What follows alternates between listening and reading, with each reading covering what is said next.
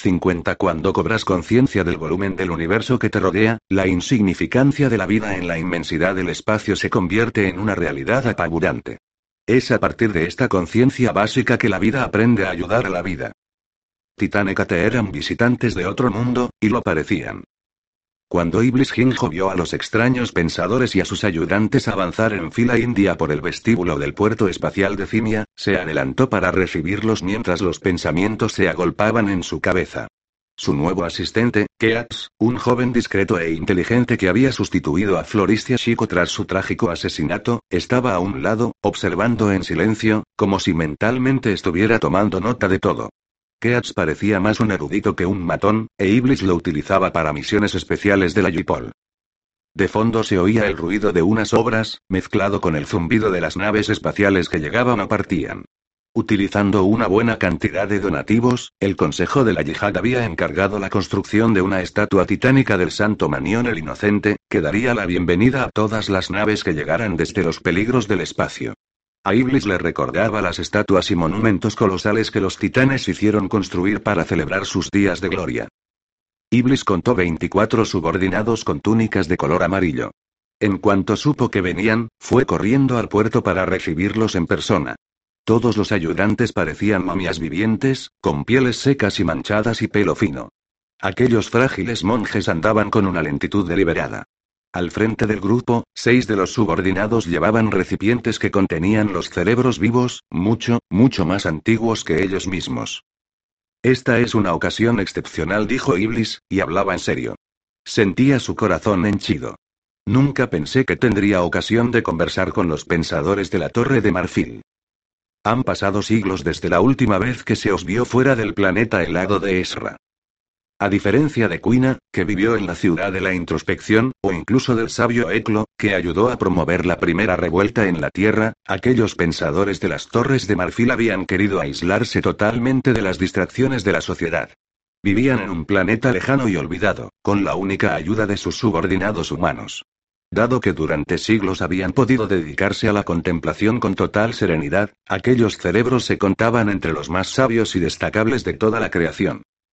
Y ahora aquellos pensadores aislados habían ido a Salusa Secundus. Ni en sueños habría podido imaginarlo. Iblis se presentó como gran patriarca de la yihad, un título poco familiar para los pensadores.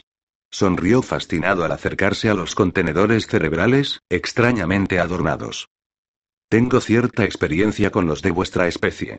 En la Tierra, el gran Eclo me enseñó y me animó. Y aquí he recibido consejo de la pensadora Quina. Nuestra historia ha cambiado notablemente gracias a su influencia. Uno de los subordinados arrogados alzó unos ojos llorosos. Con voz ronca dijo, Vidad y los demás pensadores no tienen ningún interés por influir en la historia. Solo desean existir, y meditar. Iblis ordenó a sus asistentes que ayudaran a los monjes. Keats indicó a dos oficiales de la Yipol y a un voluntarioso grupo de transportistas que rodearan a aquellos inesperados y distinguidos invitados. Tanto revuelo pareció confundir a los subordinados. Por favor, le dijo Iblis a busca unos alojamientos cómodos para los subordinados. Que disfruten de la mejor comida y tengan acceso a cualquier tratamiento médico o terapéutico que puedan necesitar. El joven oficial asintió, y desapareció para ir a cumplir la orden. Uno de los monjes que llevaba uno de los contenedores cerebrales habló. Era un hombre menudo, con el rostro ovalado y pestañas largas y blanquecinas. No sabéis por qué estamos aquí, dijo con voz neutra. No, pero estoy ansioso por saberlo, repuso Iblis. ¿Tenéis algo que vender? ¿Tengo yo algo que necesitéis? Como todos los pensadores, aquellos dependían totalmente de sus subordinados humanos para mantener sus cerebros con vida. Ellos se ocupaban de todas las tareas necesarias para el mantenimiento de los contenedores cerebrales. Iblis no creía que fueran totalmente autosuficientes. ¿Tenían algún comercio secreto con, con los Cimek, tal vez? La vida de los subordinados, totalmente aislados en Esra, era realmente dura, y todos parecían demasiado viejos y frágiles incluso para respirar. Pero lo hacían. El anciano habló con una voz susurrante y callada como el viento. Somos los últimos subordinados de Esra. Vidad y los demás pensadores no deseaban que se les interrumpiera, pero mis compañeros monjes y yo sabemos que no viviremos mucho más. Debemos encontrar nuevos subordinados. Parecía que se iba a caer redondo, pero sus brazos sostenían con firmeza el contenedor cerebral. Cuanto antes. Los ojos de Iblis brillaron. ¿Y habéis traído a los pensadores con vosotros? Lo normal habría sido que os mandaran a vosotros solos. El anciano monje bajó la mirada. Dada la gravedad de la situación, Vidad quería hacer la petición en persona. Si hacía falta. ¿Hay posibles candidatos en la liga que deseen ofrecerse para este servicio? A Iblis se le secó la garganta. De no haber tenido tantas responsabilidades, quizás se habría planteado hacerlo él mismo. Muchos de nuestros dotados eruditos os ayudarán de buena gana. Sonrió e hizo una leve reverencia. Os lo prometo, encontraremos todos los voluntarios que necesitéis. Su cabeza ya había empezado a barajar posibilidades. Iblis Ginjo tenía que ver a los pensadores de la Torre de Marfil en privado. Ningún hombre vivo había tenido una oportunidad como aquella, ni siquiera él. Sí, allí tenía a seis de los filósofos inmortales más brillantes. Se dirigió hacia las habitaciones que había asignado a sus representantes, sonriendo con optimismo al recordar lo mucho que el pensador Eclo había cambiado su vida. Hacía siglos, Vidar y sus compañeros se habían aislado para poder dedicarse a la contemplación ininterrumpidamente. ¿Cuántas importantes revelaciones habrían tenido en ese tiempo? No, no podía permitir que aquellos filósofos sin cuerpo se fueran sin conversar con él al menos una vez. Lo conseguiría aunque tuviera que retenerlos allí contra su voluntad. Aunque esperaban no tener que recurrir a métodos tan drásticos. Pero tenían que compartir sus conocimientos. Dado que él era el hombre que se había prestado a buscar asistentes sustitutos para los pensadores, Iblis se presentó en los alojamientos de los dignatarios. Cuando ordenó que le abrieran, se encontró ante los viejos y achacosos subordinados y se le encogió el corazón al pensar en la situación tan apurada de los pensadores. ¿Y si sucedía algo en Esra que aquellos hombres cadavéricos no podían resolver? Como gran patriarca, os prometo que encontraremos sustitutos adecuados, como habéis solicitado, hombres de talento que dedicarán su vida al cuidado de vuestros amos. Los subordinados de túnicas amarillas hicieron una rígida reverencia. Sus ojos hundidos y rodeados de arrugas pestañeaban. Los pensadores de la Torre de Marfil aprecian vuestra ayuda, dijo el portavoz. Iblis pasó al interior de la habitación, donde vio que los contenedores cerebrales descansaban sobre pedestales temporales. Su corazón latía con fuerza, tragó aire. ¿Sería sería posible que hablara con ellos? No dijo el subordinado. Dada su posición, Iblis Ginjo no estaba acostumbrado a que le contestaran de aquella forma. Quizá Vidad sabe quién es el pensador Eclo, que pasó sus últimos días en la Tierra. Yo le serví. Me comunicaba con Eclo, y él me ayudó a organizar la gran revuelta de los esclavos contra Omnius. Los ancianos monjes no parecían impresionados. Iblis prosiguió. Aquí, en Cimia, he pasado mucho tiempo interactuando filosóficamente con la pensadora Cuina antes de que se cansara de la vida y se desconectara. Sus ojos brillaban, y tenía la boca entreabierta, con una sonrisa esperanzada.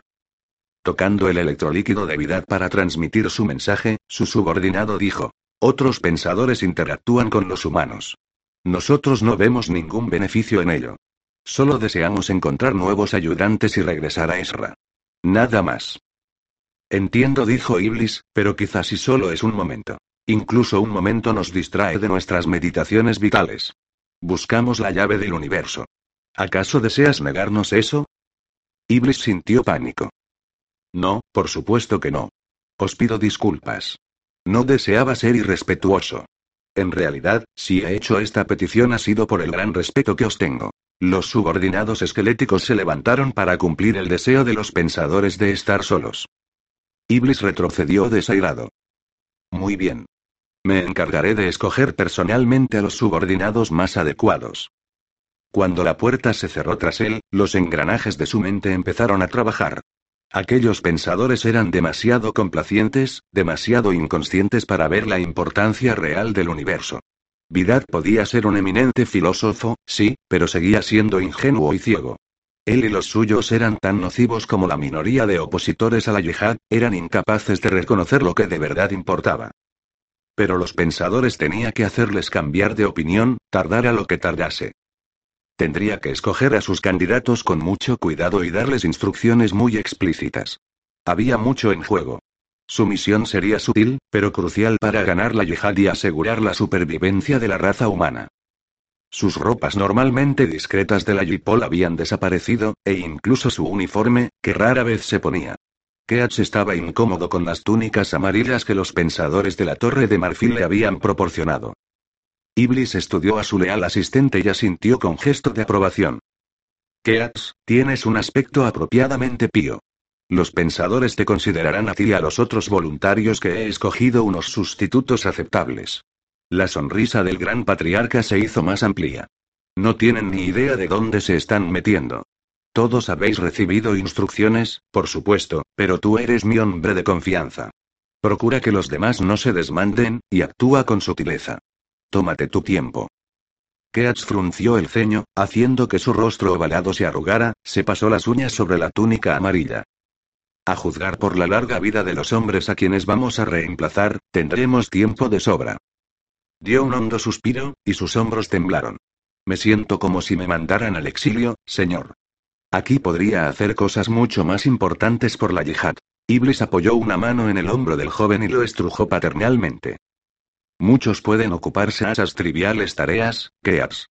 En cambio tú eres el mejor cualificado para esto, como has demostrado con tu talento como investigador e interrogador.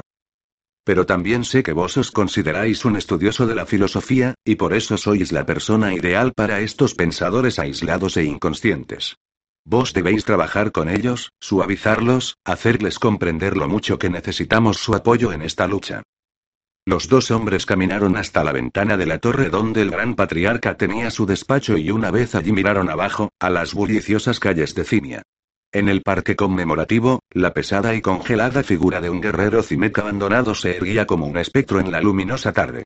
Macizos de flores y esculturas adornaban algunos de los cuadrantes de la ciudad que habían resultado dañados en el ataque de hacía 29 años. Sé que hay muchas cosas que añorarás de Salusa Secundus. Dijo, pero tienes una oportunidad que a pocos humanos se les ofrece. Pasarás los próximos años recluido con algunas de las mentes más extraordinarias que ha producido la raza humana. Lo que tú aprendas de estos pensadores sobrepasará la experiencia de cualquier hombre normal. Serás una de las pocas personas que en el último milenio habrán podido conversar con Vidad y sus compañeros. Keat seguía sin verlo claro. Iblis sonrió y su mirada pareció perderse en la distancia. Recuerdo mis peregrinaciones para visitar al pensador Eclo en la Tierra. En aquel entonces yo no era más que un capataz de esclavos, pero por alguna razón el pensador vio el potencial que había en mí. El antiguo cerebro se comunicaba conmigo. Hasta me permitía sumergir los dedos en el electrolíquido que mantenía con vida su mente y comunicarme directamente con él. Una bendición. Se estremecía solo de recordarlo. Omnius está lleno de datos, pero la supermente no tiene capacidad de comprender. Todos son frías valoraciones y proyecciones, respuestas a estímulos. Pero un pensador, un pensador posee la auténtica sabiduría. Keats se irguió, orgulloso por la inmensa responsabilidad que el gran patriarca le encomendaba. Yo entiendo. Iblis lo miró. En cierto modo te envidio, Keats. Me gustaría no tener las obligaciones que tengo para con la yihad y poder pasar los próximos años como pupilo, arrodillado junto al contenedor cerebral de un pensador. Pero esa tarea te corresponde a ti. Sé que estarás a la altura. Lo haré lo mejor que pueda, gran patriarca. Piensa que eres libre de aprender mientras sirvas a los pensadores. Pero debes ser inteligente y flexible. Ábreles los ojos figuradamente, claro. Los pensadores de la Torre de Marfil han dejado atrás demasiadas cosas. Tú y tus compañeros tenéis la misión secreta de hacer que dejen de ser neutrales y se conviertan en aliados de nuestra guerra santa. Acompañó a su fiel asistente hasta la puerta. Serena Budler os dará su bendición antes de que partáis. Luego harás el viaje más importante de tu vida. Serena bendijo a cada uno de los monjes subordinados recién designados, aunque Iblis los había escogido mucho antes de informarla. La sacerdotisa de la yihad, a pesar de que últimamente participaba de forma más activa, no cuestionó su decisión, aunque Iblis se aseguró de que no conociera los detalles. Al menos no había tratado de asumir también aquella responsabilidad.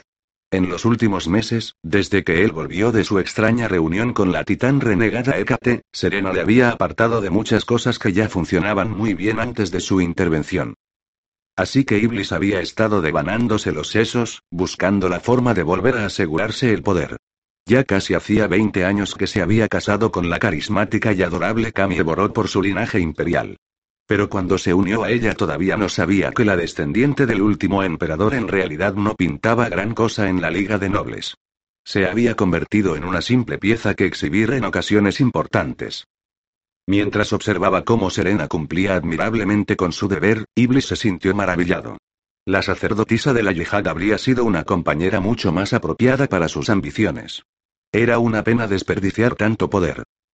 Keats, con una mirada apropiadamente sumisa, y los otros voluntarios esperaron para acompañar a los pensadores de la Torre de Marfil a su planeta cubierto de glaciares. Estaban firmes, con expresión valiente y contrita, e Iblis dedicó una sonrisa a cada uno, haciendo un leve gesto de asentimiento cuando ellos le miraron con devoción. Serena tocó el hombro de cada uno de ellos con la gracia de una virgen. Os doy las gracias por vuestro sacrificio, caballeros, por vuestra disposición a aislaros durante años. Pasaréis muchas horas de soledad en la fría Esra, momentos perfectos de debate y conversaciones. Y, por el bien de nuestra yihad, debéis hacer entender a los pensadores de la Torre de Marfil que la neutralidad no es la única opción. Keats sonrió y se apartó cuando Serena fue a bendecir al siguiente hombre. Estarían fuera años, décadas, o puede que incluso el resto de sus vidas, pero en ese tiempo quizá lograrían atraer a aquellos pensadores a la justa causa de la humanidad. Iblis le dijo a Serena unas palabras en voz baja. Sacerdotisa, quizá parezcan personas plácidas por fuera, pero estos voluntarios son expertos en el arte de la conversación y el debate. Ella asintió. Iblis sabía que los pensadores eran filósofos brillantes, pero ingenuos.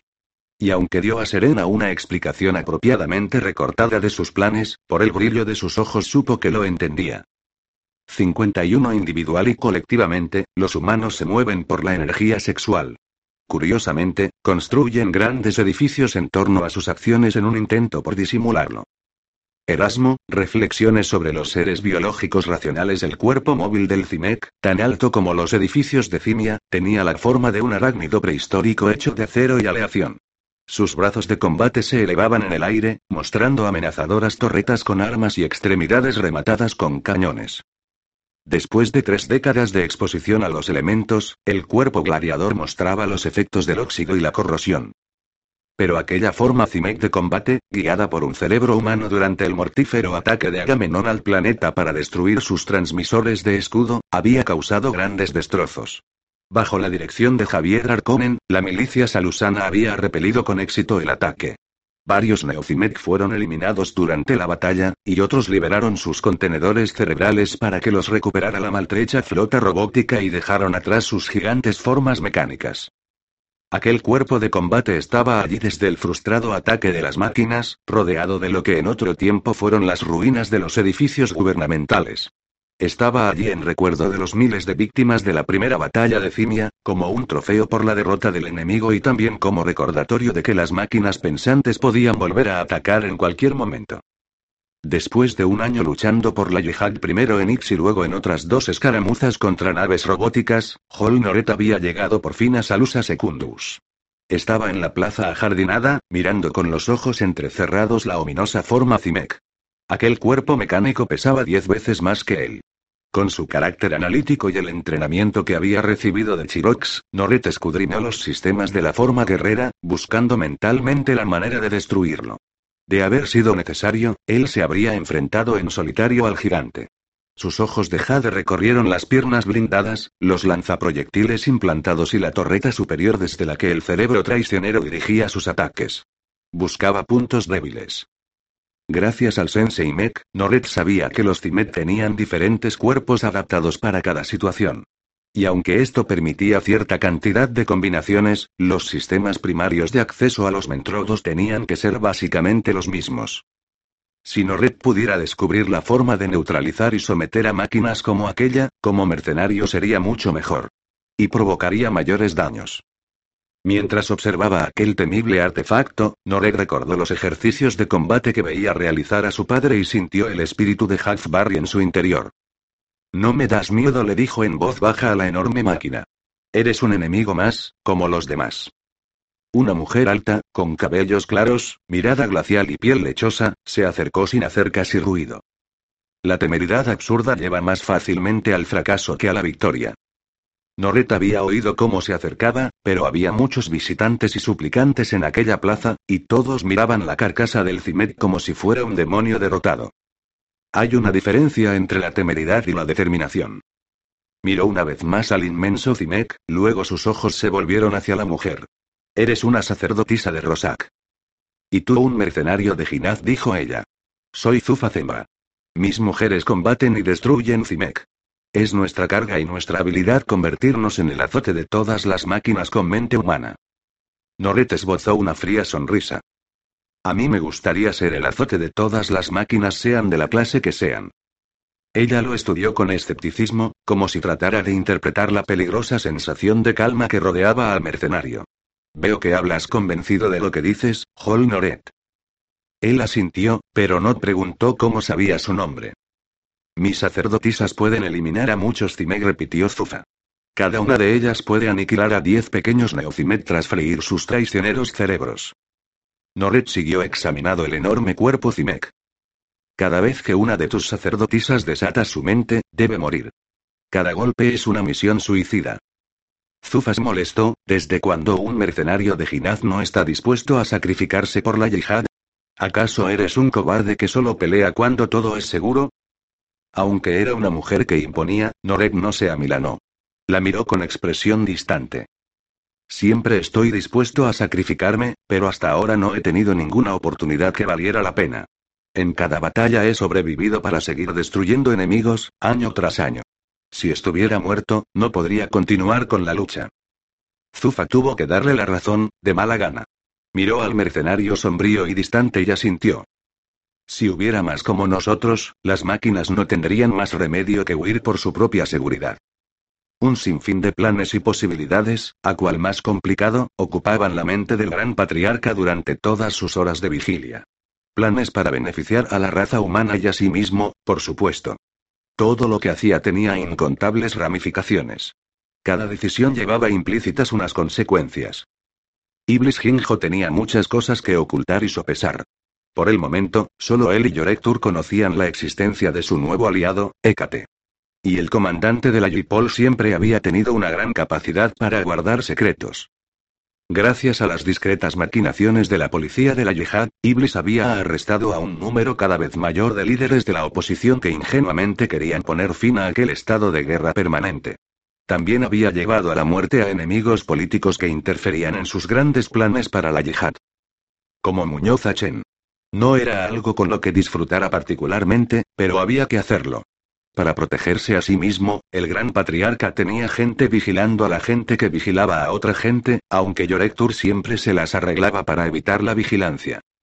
Iblis consideraba que era su deber sagrado tomar ciertas decisiones difíciles y desagradables que muchos no habrían entendido. Si querían destruir a las máquinas pensantes, había que hacer ciertas cosas en secreto.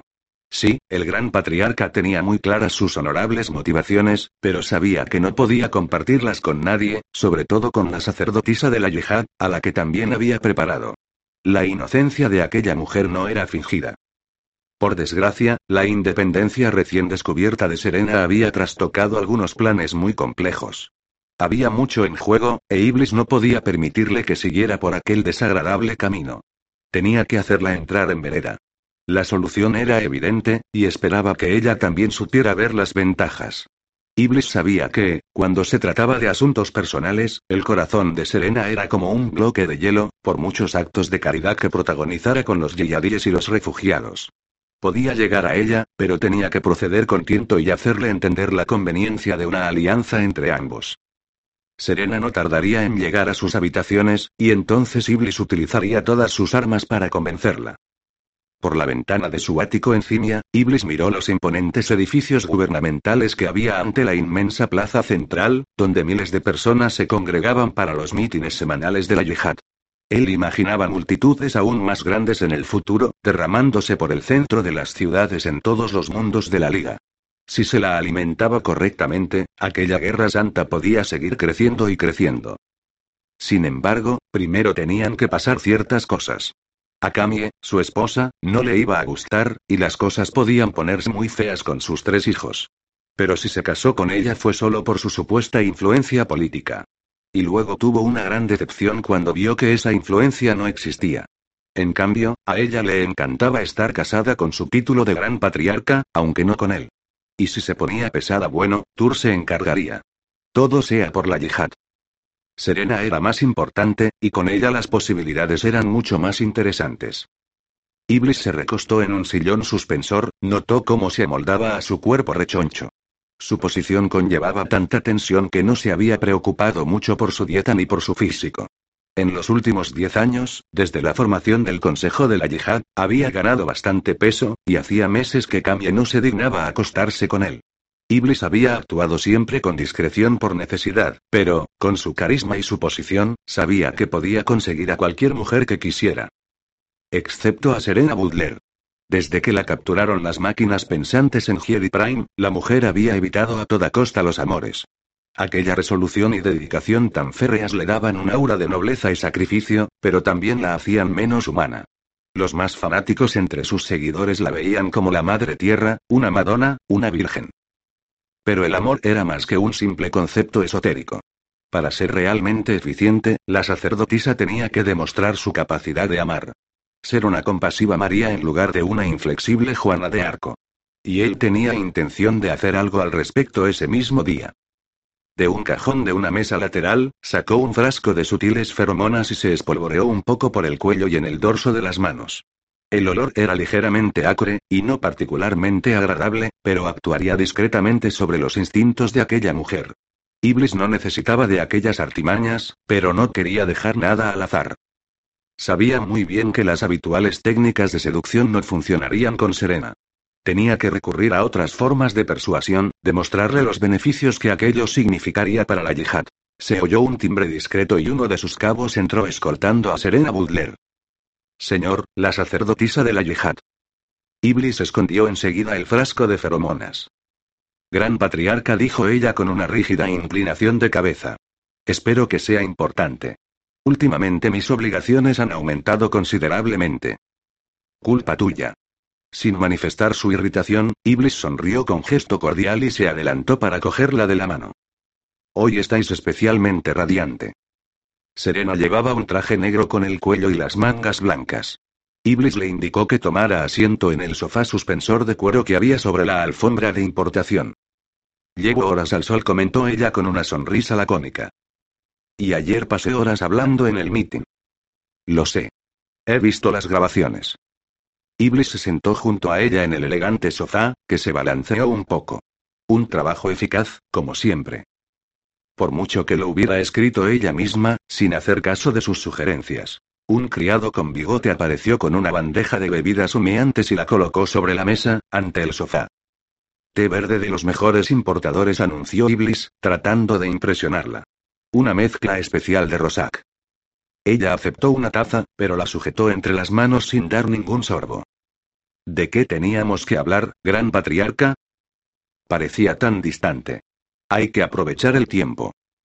Desde que se había producido el cambio y había insistido en dirigir el Consejo de la Yihad, Iblis se había dado cuenta de que estaba redefiniendo la estructura de poder según su conveniencia, con lo que lo relegaba a él a una posición subordinada. Sin embargo, tal vez podría seguir guiándola y dirigiendo sus pasos, aunque fuera de una forma diferente. He tenido una idea que tal vez os sorprenderá, Serena, pero estoy seguro de que cuando lo penséis veréis que es ideal y que ayudará a fortalecer la yihad. Ya es hora de que hablemos de ello. Ella esperó sin decir nada. Su expresión no se había suavizado, pero Iblis sabía que tenía toda su atención. Se sentía totalmente relajado, pero no dijo nada de las cápsulas de melange que había tomado hacía menos de una hora. Serena no veía con buenos ojos el consumo de ninguna clase de droga. Lo consideraba un signo de debilidad. Así que Iblis tomó especia con aditivos especiales que disimulaban el olor. Iblis expuso el caso. Durante muchos años hemos colaborado, pero no lo bastante estrechamente. Siempre hemos sido socios en la yihad. Vos y yo, el gran patriarca y la sacerdotisa. Nuestros objetivos son los mismos, y nuestras pasiones. Cuanto más estrecha sea nuestra alianza, más cosas podremos conseguir. Iblis hablaba con una voz estudiada y seductora mientras contemplaba el perfil de Serena. Tenía cuarenta y tantos, pero seguía siendo sorprendentemente hermosa, facciones suaves, pelo dorado y aquellos extraordinarios ojos. Estoy de acuerdo. La sonrisa de Serena fue lacónica, como si no estuviera muy convencida. Iblis se acercó un poco más. Lo he meditado en profundidad, Serena, y no os hago esta propuesta a la ligera. Creo que el siguiente paso para fortalecer nuestra yihad es que nos convirtamos en verdaderos compañeros a ojos de toda la humanidad libre. ¿Acaso hay dos personas que estén más hechas la una para la otra? Podríamos dar una gran ceremonia, cimentar nuestra influencia e impulsar la yihad hacia el objetivo que debemos conseguir. Iblis vio la reacción sorprendida de Serena, pero antes de que pudiera decir nada, insistió. Los dos seríamos mucho más eficientes si trabajáramos juntos. La gente nos vería como una entidad mucho más fuerte, un dúo invencible. Incluso Omnius temblaría ante la idea de la sacerdotisa y el patriarca unidos. Aunque se sentía intimidado y a la defensiva, Iblis no dejó traslucir sus emociones. Era como si hubiera retrocedido dos pasos, y no sabía si podría volver a la posición anterior. Pero jamás le desvelaría a Serena el verdadero alcance de sus operaciones de seguridad, vigilancia y mercenarias, ni los terribles crímenes que había cometido en nombre de la yihad. Serena seguía sentada con rigidez, con el ceño fruncido, sin reparar según parecía en la proximidad de Iblis. Obviamente es imposible. Vos tenéis esposa. Y tres hijos. Eso tiene fácil arreglo. No la amo. Estoy dispuesto a hacer ese sacrificio por el bien de la yihad. Camille lo entenderá. Se la puede comprar. Tocó el brazo de Serena y siguió apresuradamente con las palabras que había ensayado. Pensadlo juntos podemos convertirnos en la fuerza motriz que la yihad necesita.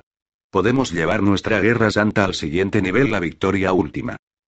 Fingió emocionarse por la yihad, claro, no por el beneficio personal que podía extraer de aquello. Iblis tenía muy claro que no llegaría a Serena con torpes intentos de seducción. La deseaba terriblemente, sobre todo porque era tan inalcanzable como una diosa. Pero se contuvo y cambió de táctica. La única forma de conseguir a aquella mujer como esposa, como compañera y como subordinada era convencerla con sus propios argumentos, haciéndole una propuesta de negocios. Ella lo apartó de su lado. No me interesa el amor, Iblis. Ni el matrimonio. Ni con vos ni con ningún hombre. No me necesitáis. Iblis frunció el ceño, intentando controlar la decepción. Aquello iba a ser muy difícil. No os hablo de un amor vulgar y corriente, sino de algo muchísimo más importante que nosotros, mucho más importante. Estamos destinados a ser compañeros en esta vital misión, Serena. Retiró la mano, pero le sonrió, concentrándose en sus capacidades, esperando poder atraparla con su mirada hipnótica. Tenía que resolver el rompecabezas que era aquella mujer. Solo vos y yo tenemos la suficiente determinación para ganar esta guerra. Iblis nunca había hablado con tanta desesperación, y eso le enfurecía. Si lograba conquistarla, sería una gran victoria para sus aspiraciones políticas. Con Serena Butler bajo su control, ya nada se interpondría en su camino. Pero la expresión de ella era fría, desinteresada. Se levantó del sofá para marcharse. Nuestra yihad requiere vuestra completa atención. Y la mía. Utilizad vuestros encantos para congregar a la gente, Iblis. Sería un mejor destino para vuestras habilidades. Los dos debemos volver al trabajo, gran patriarca, y no perder el tiempo con estas tonterías. Iblis se deshizo en cortesías e indicó a un asistente de la Yipol que la acompañara fuera, pero por dentro rabiaba. Le daban ganas de romper algo. Jamás habría esperado que la bella y segura hechicera de Rosak fuera en su busca. Como si intuyera que había sido rechazado por otra mujer, aquella noche Zufa Zemba fue directamente a los alojamientos del gran patriarca y solicitó una audiencia privada. Iblis se olvidó enseguida de Serena Butler. A Zufa no le interesaban las otras mujeres de Iblis, ni su mujer política. Las hechiceras se dedicaban a estudiar árboles genealógicos y manipular patrones reproductivos, tratando de determinar los rasgos genéticos específicos que permitirían conseguir una elevada capacidad mental entre la descendencia femenina de Rosak. Zufa había tomado ciertas sustancias para potenciar la fertilidad y irónicamente, las había desarrollado y comercializado Aurelius Benport, que tantas veces le había fallado. Y sabía que su cuerpo era receptivo. Dado el carácter libidinoso de Iblis, supuso que él también lo sería. Encontrar un macho con poderes telepáticos era extremadamente raro, casi imposible. Pero Zufa había reconocido las señales, y necesitaba la valiosa sangre de aquel hombre en su mundo. Con las dotes de ella y el historial de él, estaba convencida de que no sería difícil. Y no lo fue.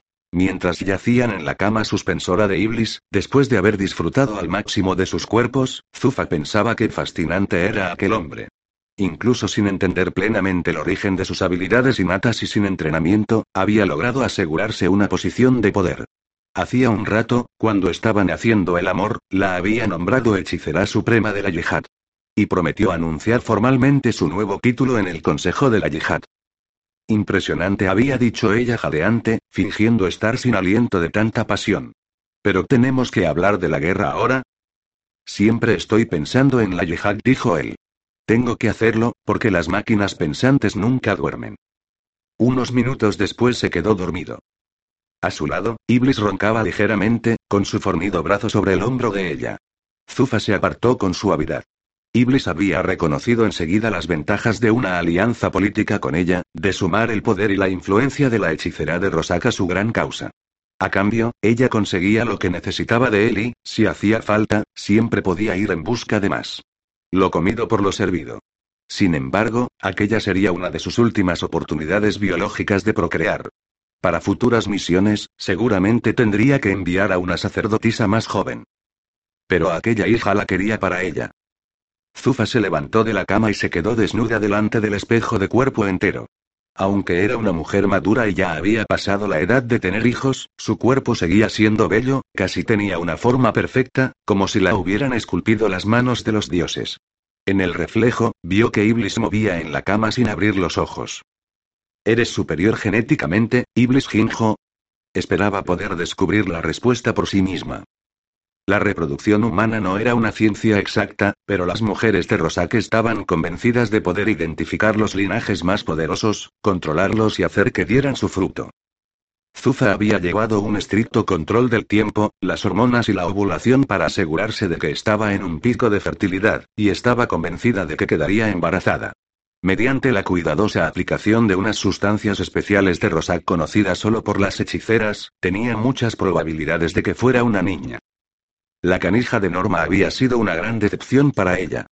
Igual que Aurelius Benport, el compañero al que había elegido tan cuidadosamente y que, aunque todo parecía indicar lo contrario, al final había resultado ser un fracaso genético. Esta vez será diferente. Zufa se vistió a toda prisa y salió de los alojamientos del gran patriarca llena de esperanza. Aquella vez tendría una hija perfecta. La hija que siempre había querido tener. Las hembras eran mucho más valiosas que los machos. 52 A todo el mundo se le puede derribar. Solo hay que descubrir cómo. Tío Olsman, carta al hornico Blood al menos el desastre ocurrió en el interior del laboratorio. Las paredes reforzadas contuvieron la explosión y nadie resultó herido, excepto unos pocos esclavos sin importancia. Olsman decidió hacer cuidadosas modificaciones en sus registros para que Lord Blood nunca se enterara de aquello. Años atrás, gracias a Norma Zemba, el Savant había aprendido a no hacer demostraciones de ningún nuevo concepto antes de haberlo sometido a concienzudas pruebas. No quería más manchas bochornosas en su expediente. Ansioso por acallar los chistes que circulaban entre los nobles de Porritrim porque el gran inventor se había quedado sin ideas, Olsman había recuperado los viejos planos del generador de resonancia de aleación, un artefacto que había hecho volar un laboratorio entero hacía 28 años, había destruido un puente y había matado a muchos esclavos. Tenía que haber funcionado, haberse convertido en una poderosa arma que actuara directamente en los cuerpos metálicos de las máquinas pensantes. En aquel entonces, estaba tan impaciente por enseñárselo a Lord Blood que no lo probó antes. Tardó años en borrar la mancha que aquel catastrófico fracaso dejó en su reputación. A pesar de ello, el Savant siempre había creído que la idea tenía mérito. Recientemente había entregado los viejos planos a su equipo de ambiciosos ayudantes, tras darles instrucciones de que lo hicieran funcionar. Con los ojos inyectados en sangre, el pelo revuelto y un omnipresente olor a sudor rancio, los ayudantes habían vuelto a calcular, diseñar y construir el prototipo. Tío fingía revisar los planos con detenimiento, pero confiaba en lo que hacían los aprendices. Sin embargo, ahora que el artefacto mejorado había fallado de forma igual de explosiva que el anterior, se sentía pesimista. Por suerte, esta vez el Savant podía mantenerlo en secreto, pero era un flaco consuelo. Hacía ya muchos años, Norma Zemba le dijo que era un concepto equivocado, que no podía funcionar. La joven siempre parecía tan redicha cuando le hacía aquellas advertencias, pero a lo mejor tenía razón. De todos modos, ¿qué hace ahora? Hacía tiempo que no la veía. Naturalmente, Olsman dio por sentado que seguía perdiendo el tiempo, que no hacía nada provechoso. Si hubiera hecho algún gran descubrimiento, sin duda él se habría enterado. A menos que lo mantuviera en secreto como hizo cuando entregó la patente de los globos de luz a Benke Enterprises. Después de dejar que sus ayudantes recogieran y eliminaran el rastro del generador de resonancia de aleación, Tío cogió todos sus cuadernos de laboratorio por motivos de seguridad y más tarde los destruyó. Al renombrado inventor le gustaba pensar que controlaba su vida. Aquella noche, antes de terminar su primer vaso de ron especiado de politrin, ya había decidido hacer una visita a Norma. Aunque trataba de pasar desapercibida, Norma no podía ocultar un experimento que se hacía a tan gran escala. que Dair tenía unas rigurosas medidas de seguridad, pero aún así Lord Bluth sabía dónde estaba su laboratorio, ya que se había enterado de que Benke Enterprises había comprado una vieja nave de procesamiento de las minas en un camión junto al afluente del río. Así que Olsman decidió ir a ver qué hacía, acompañado únicamente por dos ayudantes y dos dragones de la guardia. Si Norma causaba problemas, siempre podía volver más adelante. Con refuerzos. Con su manto blanco, el inventor fue río arriba en una lanzadera acuática, en dirección al cañón seco donde sabía que Norma realizaba sus misteriosos experimentos. Vio muelles vacíos y montacargas subiendo por el lado del peñasco hacia los edificios y cuevas que formaban su laboratorio de investigación. Con un complejo tan feo, no ha sido mala idea que lo haya escondido tan lejos, dijo su aprendiz. Olsman asintió. Norma no tiene ningún sentido de la estética. Pero eso no impide que su cerebro funcione. Y eso me preocupa. Los dragones y los ayudantes bajaron de la lanzadera y se dirigieron hacia los elevadores. Olsman miró a su alrededor, atento al sonido distante de trabajos industriales. Lo que oía le recordó el estruendo de los astilleros que habían montado en el delta del río. Su frente se arrugó. Cuando su montacargas llegó traqueteando a lo alto del precipicio, Olsman y sus acompañantes se encontraron con una docena de guardas bien armados y de aspecto hosco que les cerraron el paso al complejo vallado. Esta es una zona protegida y privada. Los guardas miraron a los dragones, con sus armaduras de malla dorada. ¿Es que no ves con quién estás hablando? Dijo con descaro uno de los aprendices. Abrid paso al sabán, tío Olsman. Los dragones trataron de avanzar, pero los guardas mercenarios no hicieron el menor movimiento para dejarles pasar. Al contrario, les apuntaron con sus armas. Parece que habéis pasado muchas horas sacándole brillo a la armadura, dijo el jefe de los guardas. No querréis que os las estropeemos con un disparo, ¿verdad? Los dragones retrocedieron con incredulidad. Venimos aquí con la autorización expresa del mismísimo Lord Nico Blood. Eso no le da derecho a violar una propiedad privada. No es el dueño de todo el planeta. Ve a buscar a Kedair, dijo otro de los guardas. Que se encargue él de esto. Uno de los mercenarios corrió hacia los edificios. Olsman echó un vistazo a través de la verja, vio un enorme hangar y algunos edificios anejos, junto con una riada de esclavos que transportaban piezas a una zona dedicada a la construcción en el interior de un almacén. Ahí dentro están fabricando algo algo muy grande. En ese momento reparó en una mujer que tenía la estatura de un niño y que se acercaba, montada en una plataforma personal de suspensión. La mujer se dirigió hacia la verja, donde los dragones seguían enfrentados a los inmutables mercenarios. Savant Osman. ¿Qué hacéis aquí? Esa no es la pregunta que interesa, ¿no crees? Se frotó la barba canosa. Yo más bien preguntaría qué haces tú aquí, cuál es exactamente el trabajo que haces, He venido como colega para ver si podemos ayudarnos mutuamente en nuestra labor contra las máquinas pensantes. Y sin embargo veo que te comportas como si estuvieras haciendo algo ilegal. En su juventud, Norma había pasado años trabajando obsesivamente en las modificaciones de sus ecuaciones originales. El concepto de plegar el espacio sonaba como una de las absurdas ideas de Norma. Aún así, aquella mujer extraña y modesta había demostrado su genio una y otra vez. Con el debido respeto, Savant Olsman, mi patrocinador me ha hecho prometer que no revelaré a nadie los detalles de mi trabajo. La diminuta mujer apartó la mirada.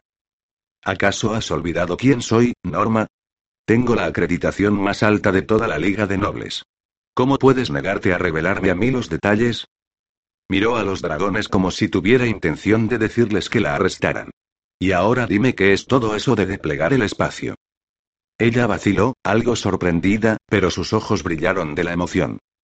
Savant, no es más que una variación de vuestras ecuaciones de campo originales, una extensión única que permite plegar el espacio barra tiempo para manipular la variable de la distancia. Y eso permitirá que nuestro ejército ataque a las máquinas en cualquier lugar de forma instantánea, sin los largos viajes que tienen que hacer actualmente. Las fosas nasales del inventor se hincharon. Se había fijado solo en una parte de la explicación. Deriva de mis ecuaciones y no pensabas decirme nada. En ese momento el mercader Lulaxa llegó a toda prisa. Era un hombre pequeño, no mucho más alto que Norma. Su rostro alargado tenía una expresión alarmada. Su gruesa trenza parecía algo deshilachada. Norma, por favor, deja que yo me encargue de esto. Tienes que volver a tu trabajo. Y le dedicó una mirada furiosa. Ahora. Ella, acobardada, hizo girar su vehículo suspensor y volvió a toda prisa hacia la zona de trabajo cerrada. Olsman se puso las manos en las caderas y plantó cara a Tutke No hay necesidad de complicar las cosas. Tus guardas no parecen entender que tenemos derecho a inspeccionar y conocer cualquier nuevo producto que pueda beneficiar al ejército de la yihad. Kedair, que no se dejaba intimidar tan fácilmente, respondió.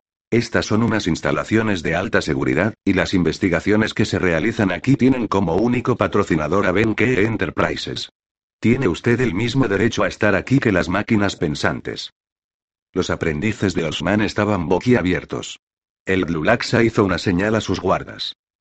Haced vuestro trabajo y aseguraos de que se vayan enseguida. Miró al Savant.